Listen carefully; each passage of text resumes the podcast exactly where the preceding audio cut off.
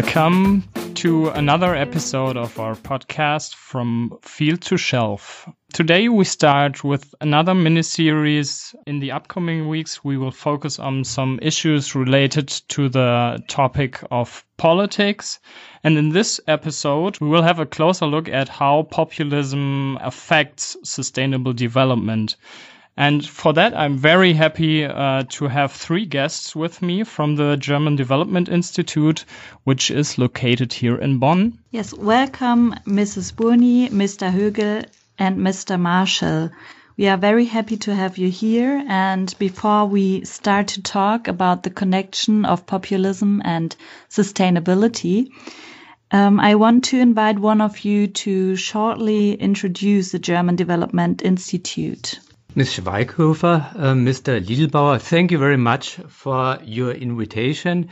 We like your broadcast very much and we are really delighted uh, to contribute to it. Well, the German Development Institute is a research institute and a think tank in the field of global development and uh, in the field of international cooperation and uh, we are working on different aspects of sustainable development. That means uh, we have a department related to international cooperation and transnational cooperation. We're working on world economy and also on environment, governance, and uh, transformation to sustainability. Well, uh, the institute is based on three main pillars we're making some research uh, because we are embedded in global networks on sustainable development. And we also are focused at policy advice. The third pillar is about training. And for example, we have uh, since the beginning in the year 1964 postgraduate program which is very important for us because many people who are working now in the field of development cooperation are belonging to our network. Thanks for the introduction. And uh, Mr. Marschall, this year you published the paper Populism Consequences for Global Sustainable Development. That was very interesting to read. Can you tell us a little bit about your motivation to doing um, research on this topic and can you briefly outline the current stand of research? Populism is everywhere. You can uh, find information on populism in the social media. You can also find it in newspapers, on the internet, and also uh, in TV. Uh, well, the main problem is uh, that populism is mostly connected to the national perspective. That means we look to some elections and we recognize, for example, that the share of votes in terms of populist parties is increasing. On the other side, uh, we have uh, the global phenomenon on the rise of populism. And because of that, uh, we looked at our main interests uh, as an institute. Last year, we had a very interesting conversation in our institute on the impact of populism on sustainability. And uh, because of that, we looked into the literature. We also looked into the internet and we tried to identify whether there is some information uh, on that. But we recognize by surprise that there is not much literature about that. And this was our main motivation for Get Inside because we think that uh, sustainability in the context of populism is a very important issue. Yeah, so just to add on that, I would also like to thank you for giving us the opportunity to be here and talk to you about this very important research agenda that is emerging in the DIE.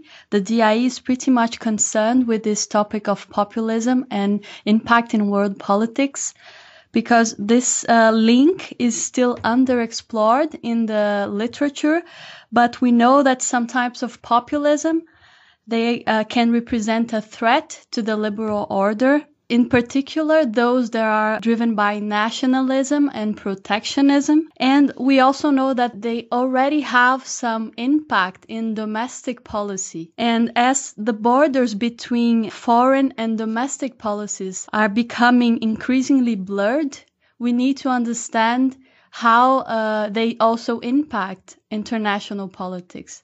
So this is why the DIE as a leading think tank in global development is also looking very much at this topic right now. Thank you for giving us an insight on the motivation for delving into this topic. What does, in this context, uh, the term sustainability mean for you? Sustainability is a very global term. It's very, very comprehensive. And if we concretely look at the, at the SDGs, we can recognize that everything is connected. The topics are connected, the countries are connected, and the generations are connected. And if we have a closer look at party programs in terms uh, of sustainability, we can recognize that sustainability does not play any role for populists. And because of that, uh, populists focus at the present time. Future is existing for them, but it just does not play a role in the current time. And because of that, it is very essential that we uh, just get an understanding what the populist threat means for, for people who are engaged with sustainable development. And because of that, we try to get a closer understanding about the essential lines of populists. We try to get an idea about what populism is. We try to get an uh, idea about the definition of populism. Second, if we try to identify what is populism about and what are the consequences on sustainable development, we need some data and information. But the problem is that things are changing. The reality is very dynamic. For example, if we look to Germany and the AFD, uh, just a few years ago, the AFD started as an anti Euro party. It was mainly a party by professors. And later on, uh, there was a kind of dynamic, and the focus of the party switched. Because of that, we have, uh, from the uh, perspective of researchers, problems to getting uh, this dynamic. Well, because of this overall complexity, we decided to have a closer look at certain case studies to get a clearer understanding about particular aspects of the linkage between sustainability and the threat of populism. Thank you, Mr. Marschall. You already mentioned that the use cases are of uh, of importance for your work, but before we go into that, um, you mentioned also that you need a definition of populism. Can you maybe specify this definition for us that you have illustrated in the paper? Well, uh, populism is a very heterogeneous uh, concept, but it's possible, broadly speaking, to identify some main characteristics. In general, populists claim that they speak for the people. The people are the main people, the ordinary people. And opposed to that is the so-called elite. Behind the elite, uh, we can identify policymakers of uh, non-populist parties or, for example, scientists. And uh, these people have the impression that the policymakers and the scientists do not understand them. They do not get uh, what they want. And uh, as I told, uh, populists claim that they have a closer idea what the people want. And therefore, populism is based on an understanding of us versus them. But there are also some kind of problems with that uh, because uh, there could be an understanding of black and white thinking. That means on one side you have the good guys, on the other side you have the bad guys, and in particular people from uh, the non-populist parties claim that they are, they are the good ones and the populists are the bad ones. There's a problem of polarization. And it's also a problem that the word populist is nowadays used as a weapon. Ms. Burni, within the public debate, especially uh, the term right wing populism is very present. What is the difference between right wing populism and left wing populism, or rather, is uh, there really a left wing populism? As Paul just explained, populism is about this division between the people and the elite.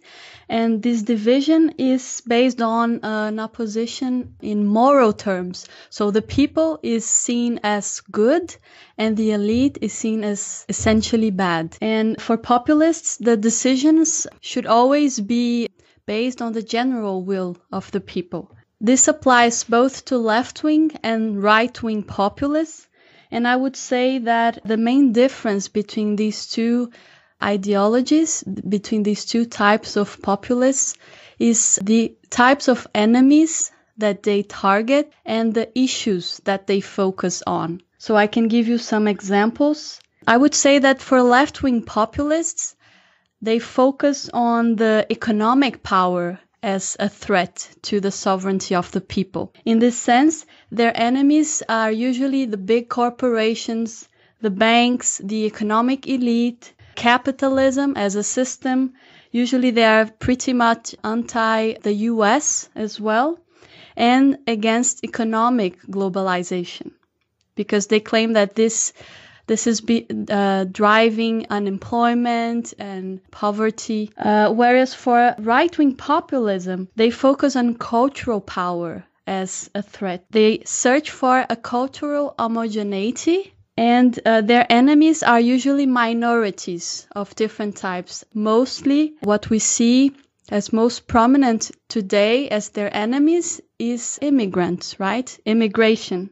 So in a sense, they oppose every element or individual that is seen as not belonging to this common sense of what they understand as traditional or national identity. So just to give some examples, usually left-wing populism has been prevalent in the context of Latin America so we have, for example, Hugo Chavez in Venezuela or Rafael Correa in Ecuador. They are seen as left-wing populists. And right-wing populism has been more present in the context of Europe, Western Europe, and North America and you know the examples all around. So we have uh, very strongly the Rassemblement National in France. The AfD in Germany is also seen as a right-wing populist.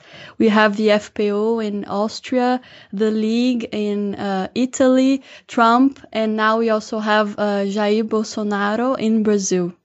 Thank you very much for clarifying this point as well. Mr. Högl, to now focus um, again on sustainable development. Uh, which of these types of populism are the threat to sustainability and uh, why? Yeah, thank you very much. Um, I would argue that the main threat to um, the global ag- agenda to sustainability comes from the side of the right wing populist parties and right wing populist leaders. So, globally, we see a rise of right wing populist leaders who are basically denying climate science, who deny climate change. The most prominent example is US President Trump. Another one, which um, Aline, my colleague, already mentioned, is Bolsonaro in Brazil and both of them are um, fundamentally putting into doubt and into question that there is man-made climate change and that we should tackle this problem. Trump announced to uh, withdraw from the Paris Accord in 2017. Bolsonaro still stays in, but he also opened up the way for massive environmental depletion, especially in the Amazon. And if we look at the global picture, some researchers say that uh, 30% of global carbon dioxide emissions nowadays come from countries which are led by populist leaders. So this challenge, this threat is quite um, massive and significant. So we have to think about ways how to engage populist leaders also on this problem of climate change because there's an um, urgency to act on that. And first of all, I think um, to think about strategies, how to en- engage them, we have to gain a better understanding of the positions. So why are they so much opposed actually to climate policy? And we can see that there's a quite uh, some spectrum of different positions. So not every right-wing party is fundamentally opposed um, to climate policy. For example, in the European context, there uh, has been a study which categorized the right-wing populist parties into three kind of types, like one which are denialist and completely skeptical. Also, the German AFD is an example for that. They say in the project program that CO2 is an um, component of all life and it's not a pollutant. And uh, another example is UKIP in, in Britain. But the majority of right wing populist parties in Europe are rather like disengaged or cautious. So they say, like, the Earth climate has always been changing. We don't know exactly uh, what is the cause of it. So, for example, the PiS party in Poland or the League in Italy has uh, positions like this. But there are also a few affirmative parties in the European context. For, for example, Fidesz in Hungary, they say climate change is real and we have to act on it but they mostly point at other countries to to act on it. So um, that's that's also part of that. And what is a little bit surprising, or maybe some people are not aware of, is that right wing parties actually are not against environmental protection. Even in extreme right parties, this narrative or the symbol, for example, of the national forest often plays like an important role. So it rather has to do with this multilateral international aspect of um, climate policy, why especially right-wing populist parties are against that. In our initiative, uh, deforestation is a, a, huge topic. So uh, maybe you can explain a little bit how the things in Brazil are going on. Yes, of course. So uh, what's happening in Brazil now is that we are facing uh, increasing rates of deforestation. Uh, we already have more than 9,000 square kilometers of the Amazon forest destroyed. This is equal six times the city of São Paulo. So this is very, is really huge. And we also saw a record in the rate of deforestation in one year, this year, with, under the presidency of Jair Bolsonaro.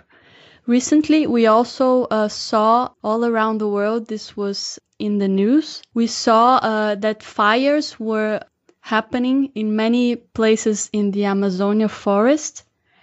And many people blamed Bolsonaro for this. So of course that is not him that is causing the fires, but uh, I would say that he creates an environment that favors further deforestation of the um, the, the forest. And his rhetoric and his actions also help escalate some social conflicts regarding the land and the use of the land in the region. And to illustrate this point, I would say that he is doing this, he is contributing to this environment in five main ways.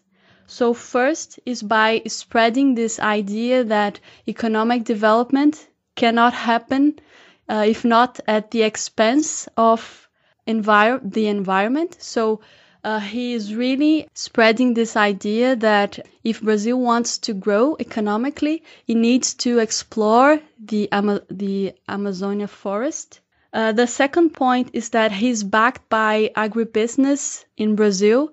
So in many ways, he has made concessions to this group. For example, by weakening uh, the monitoring of deforestation by landowners in the region. The third point is his anti-science rhetoric because he's frequently saying that, for instance, the deforestation data is incorrect. He removed in August, I, I think, the director of the institute that is, is responsible for monitoring uh, deforestation. The fourth point is that he has dismantled the state structure that was in place to regulate, monitor, and prevent deforestation. So he has taken some measures that some people say that the region now is lawless, so there's no monitoring of what's happening in the Amazonia. So this favors further deforestation, the fires, without any punishment. The last point is that, as other right wing populists, he opposes international norms and bodies, so he's not engaged in uh, achieving the global commitments towards sustainable development for instance, uh, he's always criticizing whatever comes from the UN because the argument is that nobody elected people uh, that take decision in the UN. So why should we follow their their um, orientations? And also because they are into this conspiracy that these international bodies they want to they are undermining the national sovereignty of the Brazilian people. So this is also a reason why uh, he opposes any international orientation or partnership. Thank you. Um, a very interesting insight in one of the cases. Again, turning to uh, to German politics, Mr. Högl, um, you also mentioned that one of the populist parties being the AfD in Germany gaining more and more uh, popularity. What tendencies can you uh, see? Um, what consequences on sustainable development do you see, or sustainability in general? Yeah, so I would say that even though the AfD has gained significant electoral vote in the wake of the so-called refugee crisis, that this does not affect um, so much the German um, climate policy. There are several reasons to that. First is that in the German population and in German public opinion, there's now a very broad consensus that climate change is um, a major problem, that we are in a climate crisis. And the AfD, with its position on denying climate change, is a bit isolated in that, I would say.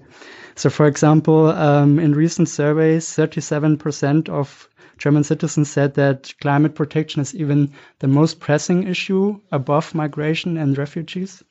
And also a majority of 30, uh, 63% said that climate protection is even more important than economic growth. So these are quite strong positions within the population. And we also saw, for example, the Green Party gaining um, significant amount of votes in the last European elections. And this creates kind of a pressure together with the civil society movement, uh, Friday for Futures, to, to tackle this issue. And I would say the AfD is kind of in an isolated position on that within Germany. So, a last question to you, Mr. Marschall. That was not a completely uh, negative perspective on the future on in, in terms of German politics on the issue of climate change. Are there any more positive perspectives you can convey on the topic? Well, our main message is that the current situation of the threat of populism is not the end of history. It can be interpreted as a kind of new beginning. It can be a motivation for thinking about the value of sustainability and to fight for it. And we have many positive signs in this regard. For example, if we look at Germany, there's a so-called populism barometer. And according to the populism barometer, uh, well, we can identify that in the last two years, the populist attitudes in Germany were increasing. But the additional support for populism has certain limits, and that's very positively. But we can also look at different uh, levels in this regard. For example, at the level of governments and the level of uh, countries. Uh, there are some countries which are not so much affected by the populist threat. For example, uh, Germany, but also some uh, other countries uh, in Europe. And for example, if we look at the topic global health, we can identify that the US started to decrease its support for this very important issue on sustainability. And we can also identify that in terms uh, of the Brexit, the UK will decrease its support. But Germany and a few other countries have initiated an initiative in terms uh, of compensate for the loss of US and the UK and therefore they will provide much more leadership in this case. It's also important that we recognize there are also some other alliance for multilateralism uh, in terms of Germany and other countries. Uh, these like-minded countries can contribute to input against the threat of populism. But we can also look at the level of civil society. And Max already mentioned the Fridays for Future movement, and there are also some other groups at the level of civil society who have recognized that sustainability is very important. Well, we also have the Extinction Rebellion movement. Well, are, this is a grassroots movement and they're sometimes a little bit different to other groups, but we can increasingly recognize that there are several groups with different perspectives are, but they uh, can join in the fight against this uh, kind of threat. In a nutshell, we should uh, interpret the current challenge as a chance for critically rethinking the value of cooperation and uh, try to adjust things accordingly. Okay, now we have a lot of uh, new insights, and I really want to thank you for your time. And well, thank you for listening. And in two weeks, we will move on with another episode dealing with politics and sustainability.